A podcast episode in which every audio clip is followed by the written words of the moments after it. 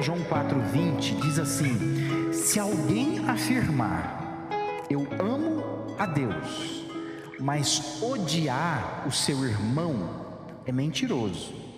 Pois quem não ama seu irmão a quem vê, não pode amar a Deus a quem não vê. Amém? Quem escreveu esse verso lançou mão de um recurso da lógica, né? Quem não ama o que vê, não pode amar algo ou não pode amar alguém que não vê. Questão lógica, né? O texto, sobretudo, ele está ressaltando a realidade ou a tendência humana que se tem de afirmar amor pelo invisível, por aquilo que está distante da gente, e, consequentemente, a dificuldade de praticar amor, valorizar, se atrair, sinceramente, por aquilo que é visível, aquilo que a gente consegue ver, aquilo que a gente consegue tocar, aquilo que está perto da gente. Também, esse texto nos faz pensar no, no discurso divorciado da prática, né? A gente diz amar a Deus e nem vê a Deus. A gente nem está vendo Deus. E a gente odeia ou trata com hostilidade o irmão. Que a nossa tendência lógica aqui é pensar no irmão de igreja, mas pensa no irmão de sangue, né? Alguém da família, que você pode ser hostil com essa pessoa, que pode ser visto talvez diariamente. É, é o discurso divorciado da prática, né? É confessar que ama a Deus, mas na prática não ama, não, não ama, né? Pela maneira como trata as pessoas visíveis, né, que estão próximas. Ainda esse texto chama atenção para o fato de que a prática humana do amor real, né, do amor palpável, tangível, é uma evidência de amor sincero a Deus. Ou seja, a sua relação com o mundo visível expressa de forma material o seu amor a Deus, né? ao Deus invisível, esse universo invisível. Isso lembra uma declaração que o próprio Jesus fez aos seus discípulos, quando lá em Mateus 25 ele começa a contar aquelas histórias apocalípticas, né, do, do, do fim dos tempos. E Jesus então, contando uma história, falando, usando a ilustração de um rei, ele diz assim: Então o rei dirá aos que estiverem à sua direita: Venham benditos de meu Pai, recebam como herança o reino que lhes foi preparado desde a criação do mundo. Aí o, o rei, na história que Jesus está contando, diz assim: Pois eu tive fome, vocês me deram de comer, tive sede, e vocês me deram de beber. Fui estrangeiro e vocês me acolheram. Necessitei de roupas e vocês me vestiram. Estive enfermo, vocês cuidaram de mim. Estive preso e vocês me visitaram. Aí Jesus diz assim na história dele lá: Então os justos lhe responderão: Senhor, quando te vimos. É, é, opa, perdi aqui. Quando te vimos. É, com fome e te demos de comer, ou com sede te demos de beber, quando te vimos como estrangeiro te acolhemos, ou necessidade de roupas te vestimos, quando te vimos enfermo ou preso e fomos te visitar? O rei responderá: Digo-lhes a verdade, o que vocês fizeram, alguns dos meus menores irmãos, a mim o fizeram. Percebe a ligação de um texto com outro? Era o que Jesus estava dizendo. Aqueles ouvintes, né, os justos contados na história de Jesus ali, nem imaginavam que as suas ações concretas nesse mundo visível estavam atingindo metas de um universo que nem podiam ver, que é esse universo invisível. Eu quero te fazer pensar na sua vida em família. E o quanto a maneira como você ama, se dedica, cuida, zela, se esforça, se aproxima da sua família, dos seus familiares aqui na terra, isso pode, em alguma medida, expressar o teu amor a Deus. Fico tentando me enfiar na história que Jesus contou lá, né? E pensar assim, que chega lá no final e isso acontece, né? Porque pelo visto Jesus faz uma previsão do que vai acontecer e Deus então me põe de lá e diz assim: eu estou te colocando aqui porque você fez tudo isso, né? E eu pergunto, mas quando é que eu fiz tudo isso? E ele me responde assim: quando você cuidou da sua família, né? Quando você amou sua esposa de verdade, quando você cuidou do seu filho, quando você investiu nele, quando você disciplinou, quando você amou, abraçou, beijou, né? E a gente vai dizer assim: nossa, não imaginava que o que eu estava fazendo pela minha família, estava atingindo uma meta que Deus tinha para mim e eu nem pensava nisso. Queria que você pensasse um pouco nisso nesta noite aqui. Então, assim, de forma bem prática, eu queria que você é, olhasse ou se concentrasse em três grandes áreas da família. Aonde você deveria se concentrar, dar atenção e fazendo isso, talvez Deus possa olhar e dizer assim: ó, você está amando a mim quando você cuida disso. Primeira grande área da família, e a área, eu acho que é a básica de onde começa tudo, é o casamento. Jamais perca de vista que toda família começa primeiro com o casal, não é? O casal. Temos, você que está em casa não está vendo, mas eu estou vendo que nós temos alguns casais aqui, né? Então assim, a, começa com o casal, né? Família começa com o casal. E aqui eu quero dar uma palavra antes de falar para os casados, aos solteiros, também tem solteiro aqui, né? E pensar, você que está em casa que é solteiro. Eu queria dar essa palavra lembrando de um provérbio, que é o provérbio 24, 27. Provérbio 24, 27 diz assim: termine primeiro o seu trabalho a céu aberto. Deixe pronta a sua lavoura, depois constitua a família. Talvez você tenha uma outra versão, e a versão vai dizer essa parte final, porque essa versão que eu li é NVI, né? A, a parte final vai dizer assim: ó, depois edifique a sua casa. De qualquer maneira, se o texto está falando de construção de uma casa física, ou da construção de um lar, de uma família, de qualquer maneira o princípio serve. Porque o princípio, o provérbio, ele é inteligente. Ele está dizendo assim: ó, se você conseguir um pedaço de chão, naquela época era muito comum isso, né? A pessoa comprava uma terra, não construa a casa primeiro. Primeiro você trabalha a céu aberto. Planta, planta umas árvores frutíferas, faz uma lavoura, que aí começa a render essa terra. Depois você constrói a casa. Porque no entendimento de quem escreve o provérbio é assim: não adianta nada você construir a casa e não ter meios de sustentá-la. Então se preocupa primeiro em fazer a terra render, depois você constrói a casa. Porque a hora que você for morar na casa, você tem dinheiro já, porque a, terra está rendendo. É bom se preparar para ter uma família, por isso que eu estou dizendo aqui aos solteiros, né?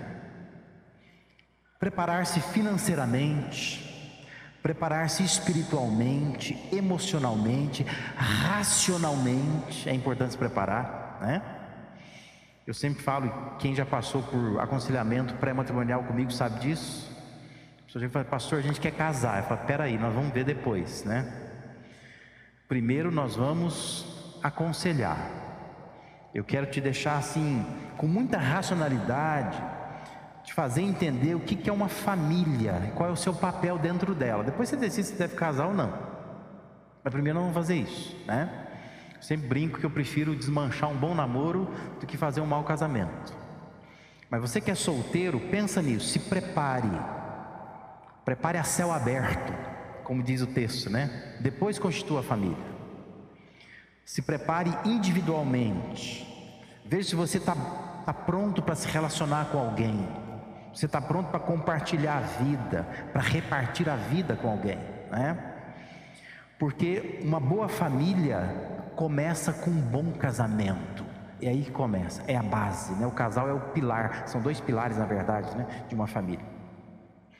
Se essa relação do casal está ameaçada, todas as outras áreas da família estão ameaçadas também. Elas vão ruir em algum momento.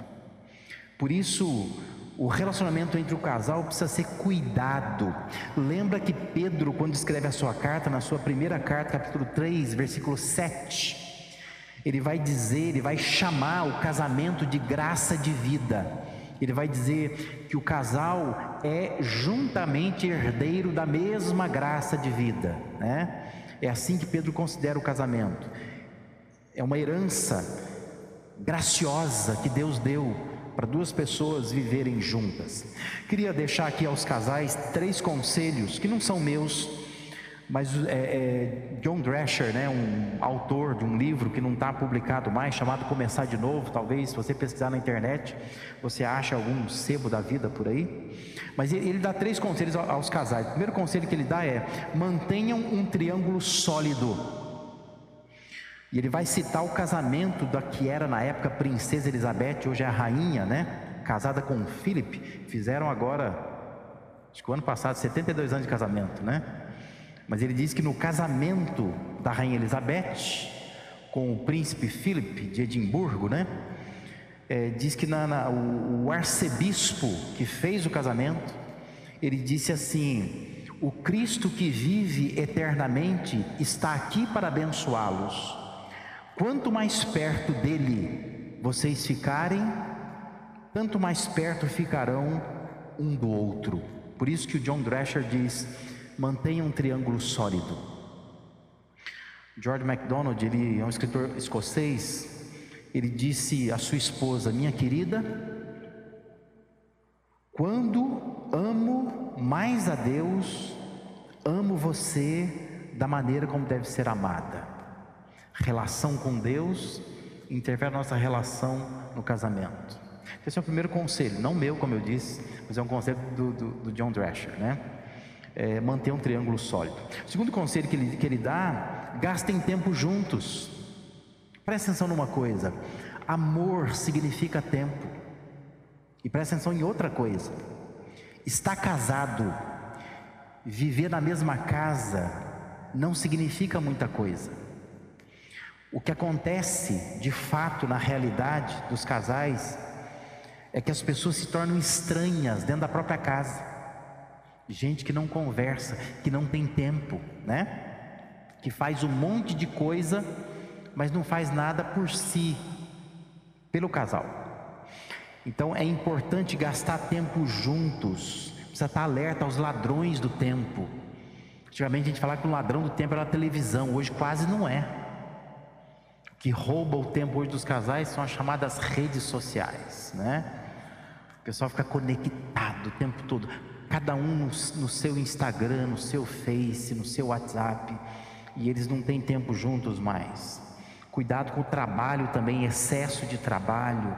Cuidado com os filhos, os filhos podem atrapalhar o tempo do casal, né? Então é importante que o casal esteja alerta esses ladrões do tempo, gaste tempo juntos, é um conselho que o John Drescher dá também.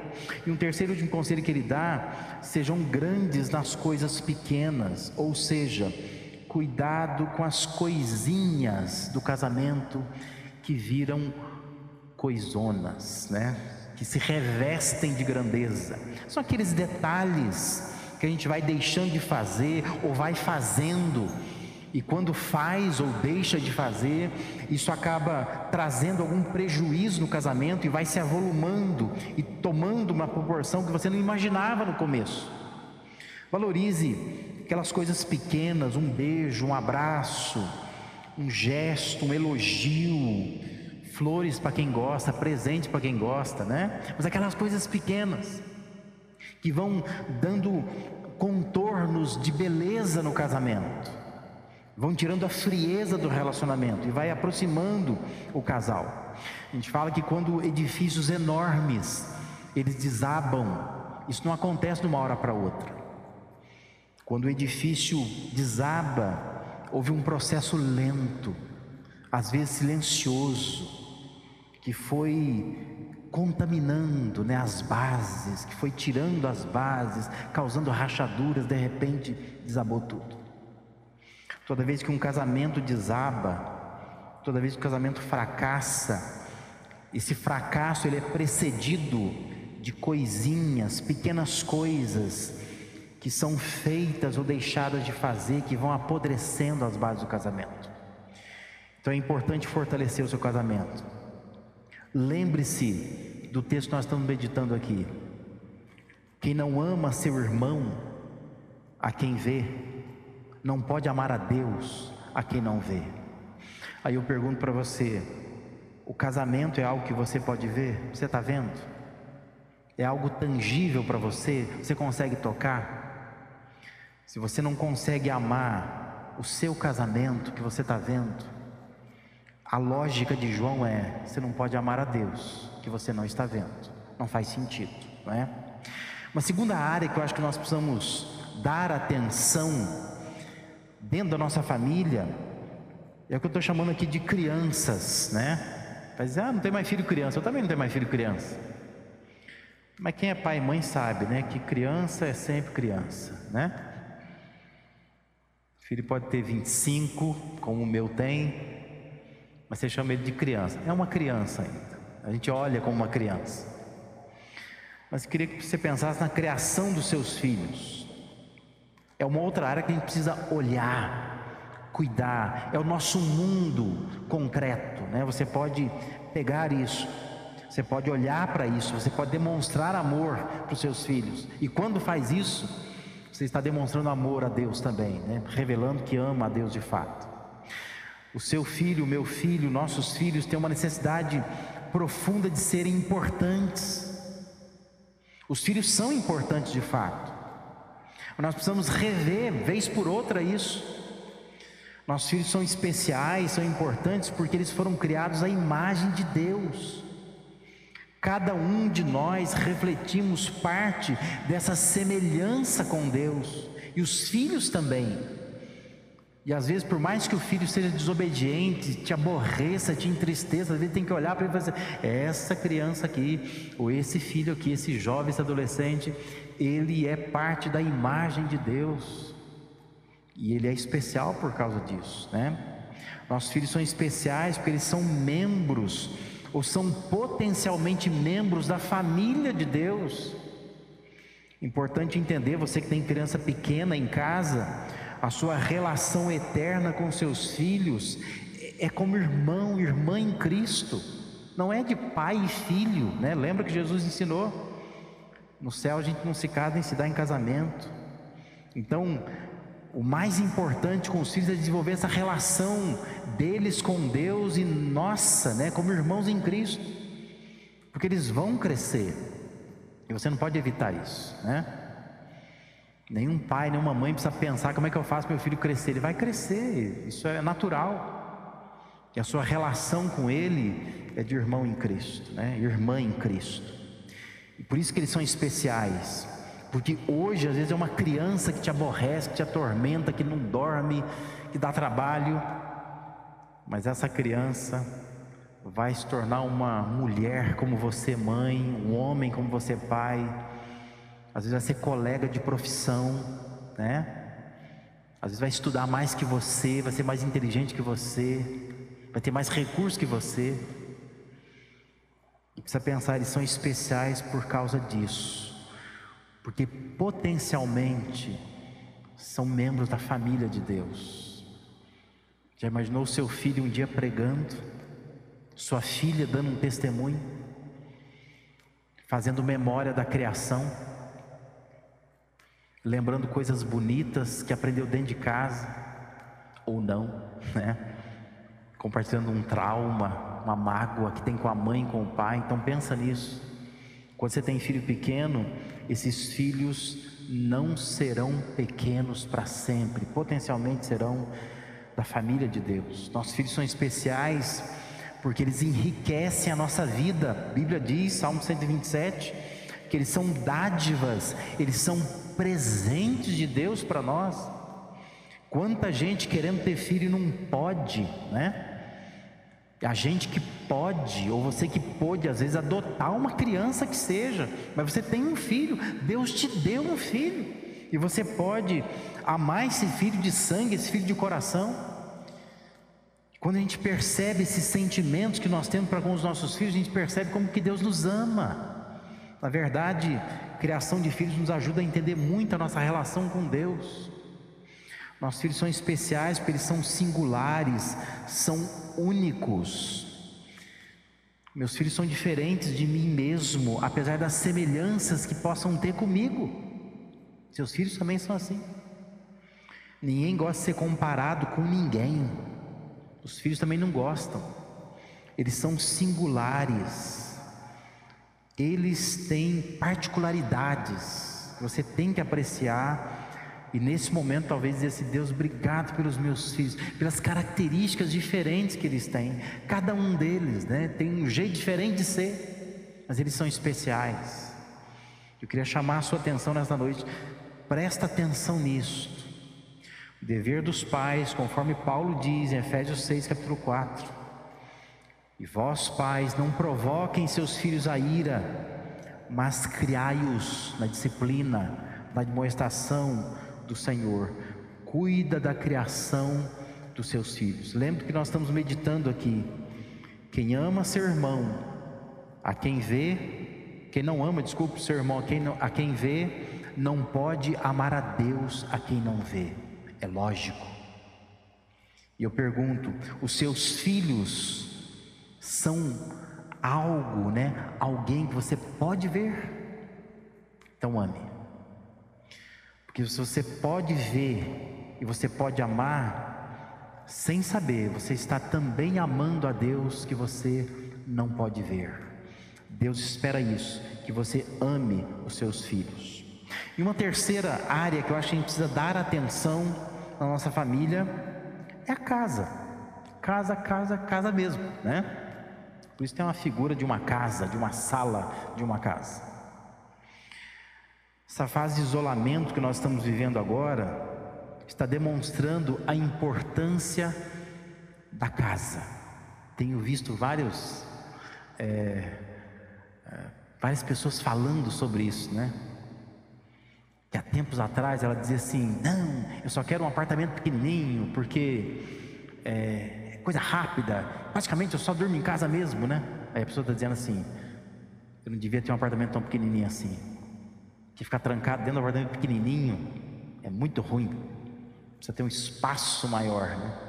Aí você começa a ver a importância da casa, do lugar, o lugar onde a família habita. Nós precisamos prestar atenção nisso. O Salmo 128, eu acho interessante que nós podemos dizer que o Salmo 128 ele tem cinco Fs, né? Salmo 128, versículo 1 fala de fé ou de fidelidade. Versículo 2 fala de finanças ou fartura. Versículo 3 fala de felicidade, primeira parte. Segunda parte do versículo 3, Salmo 128 fala sobre filhos. E a versículo 5 a 6, 5 e 6 do Salmo 128 fala sobre o futuro. Quando diz da longevidade, de ver a prosperidade de Jerusalém, ver os filhos dos filhos, né, que são os nossos netos.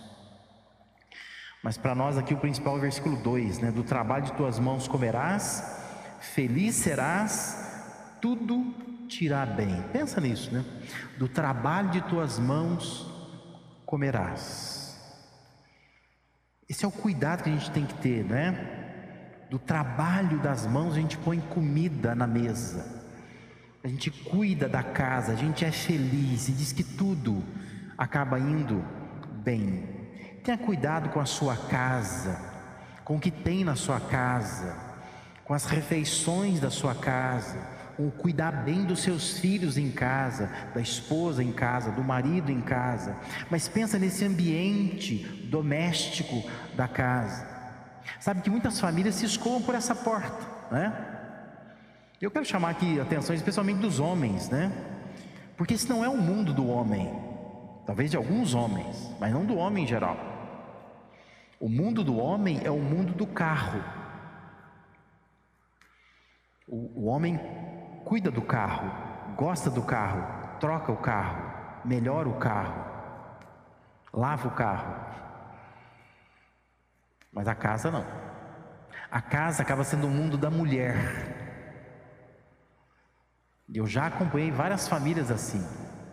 O carro é espetacular. O carro é caro, tem um seguro caro.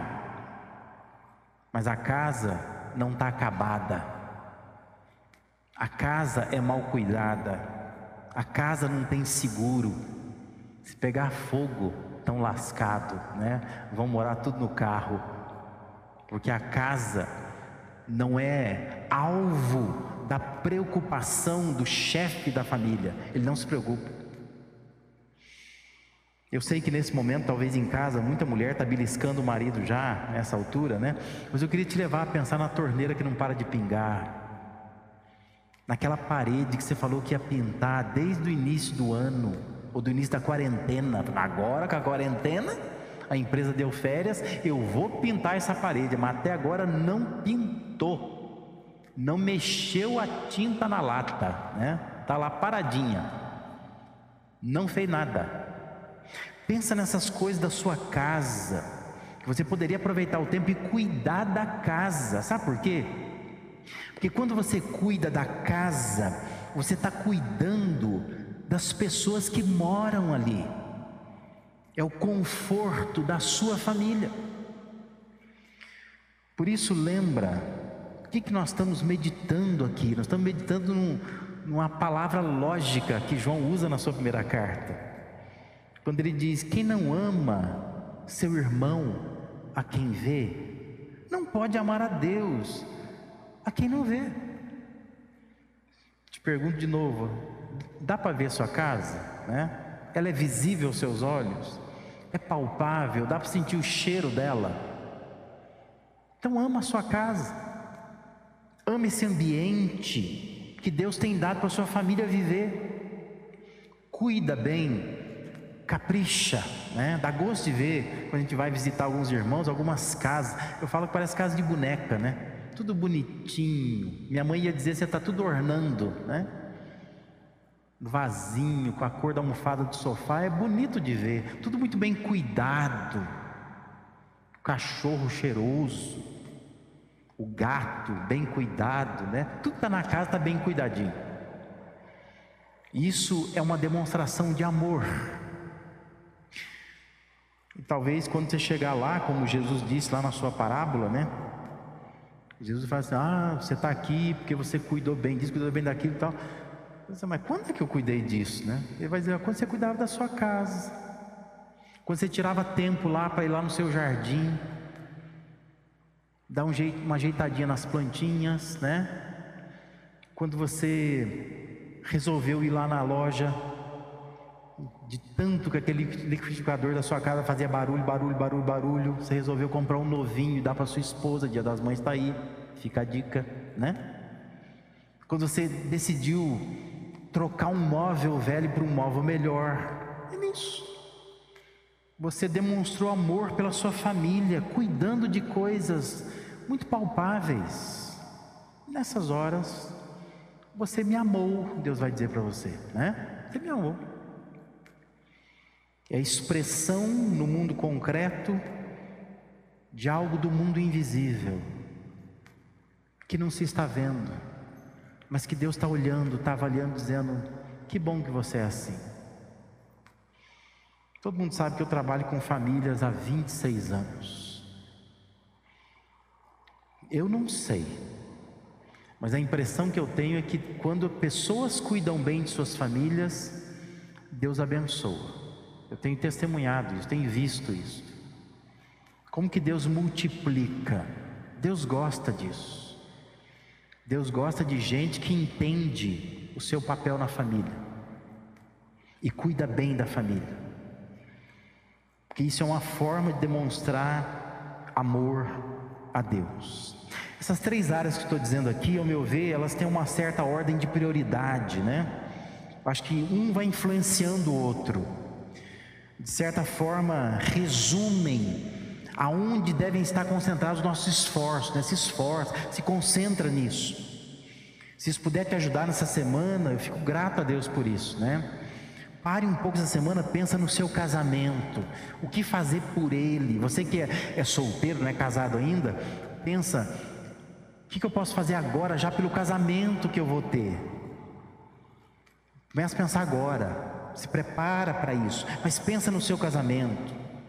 Pensa na, na, criação dos seus filhos. Se você não tem ainda criança, ainda vai ter criança, mas começa a pensar agora, né? Outro dia a Carol, né, a esposa de Timóteo, fez aniversário. Eu fui mandar uma mensagem para ela. Eu disse para ela é, que desde quando Timóteo era bebê, eu já orava pela esposa é, que Deus ia dar para ele, né? E eu sou grato a Deus pela vida dela pela vida da Carol, que é a esposa dele hoje.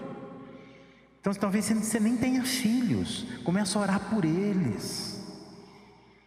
Porque lá na frente Deus vai abençoar você, porque você já está preocupado com isso. Tenha cuidado com a sua casa. Se você é jovem, nem tem uma casa ainda, mas começa a pensar nisso. Que tipo de casa você quer ter? Porque isso vai definir o que você vai fazer agora. Porque tem jovem que é irresponsável, não para em trabalho nenhum, não está nem aí, não guarda dinheiro nenhum. Mas se você começar a pensar na sua família lá na frente, não, eu quero casar, quero dar uma boa casa para minha esposa, você que é rapaz, jovem, você começa agora a pensar nisso, né? Menina também começa já, não só a guardar dinheiro, mas ficar de olho em quem que você vai casar. Que eu falo para as meninas às vezes, dependendo de quem que você vai casar, você nunca vai ter o que você sonha, nunca. Porque você está casando com alguém que não vai te dar isso. Então, se você sabe o que você quer, onde você quer chegar, você vai escolher melhor, você vai caminhar melhor, você vai se preparar melhor. Tenha cuidado com a sua casa. Acho interessante que nós lemos aqui 1 João 4,20, mas o, o versículo 21 diz assim: Ele nos deu este mandamento: quem ama a Deus, ame também seu irmão. E a gente também pode dizer aqui: quem ama Deus, ame também a sua família. Esse é o mandamento de Deus. Você ama Deus, ama também a sua família. É preciso que família seja para nós um compromisso invisível, que a gente faz no coração da gente, mas que torna visível o quanto nós amamos a Deus. Ame o que você está vendo. Ame o seu marido. Ame a sua mulher. Ame seus filhos. Ama os seus pais. Ame seu irmão. Ame a sua irmã. Isso vai evidenciar o quanto você ama a Deus. Ame objetivamente. Ame consistentemente. Ame incondicionalmente. Ame permanentemente. Entenda que com isso, quando você faz assim, Deus está se sentindo amado também. Que você está amando pessoas que Deus ama. Pensa nisso nessa semana. Seu casamento, suas crianças, sua casa. Ame, você está vendo isso, ame. E você vai estar tá amando a Deus a quem você não está vendo.